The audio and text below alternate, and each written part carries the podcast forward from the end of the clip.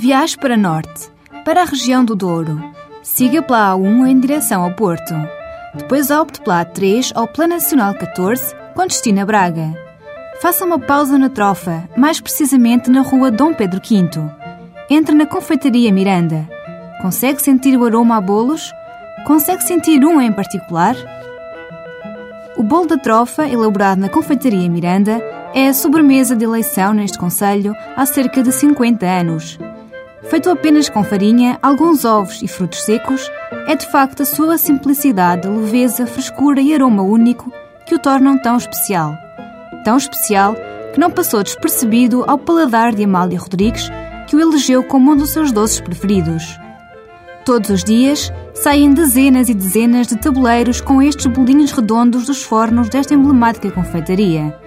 É inclusivamente uma das oferendas do município durante os eventos realizados no Conselho. Mas se o bolo da trofa é o rei da confeitaria, o que dizer do bolo Miranda? Feito de massa de pão de ló recheada com ovos moles, esta é sem dúvida outra das especialidades desta casa trofense. E agora que já lhe aguçamos o apetite, pegue em si na família e viaje. Para Norte, para a trofa, e sente-se à mesa da confeitaria Miranda. Não é pedir muito, pois não?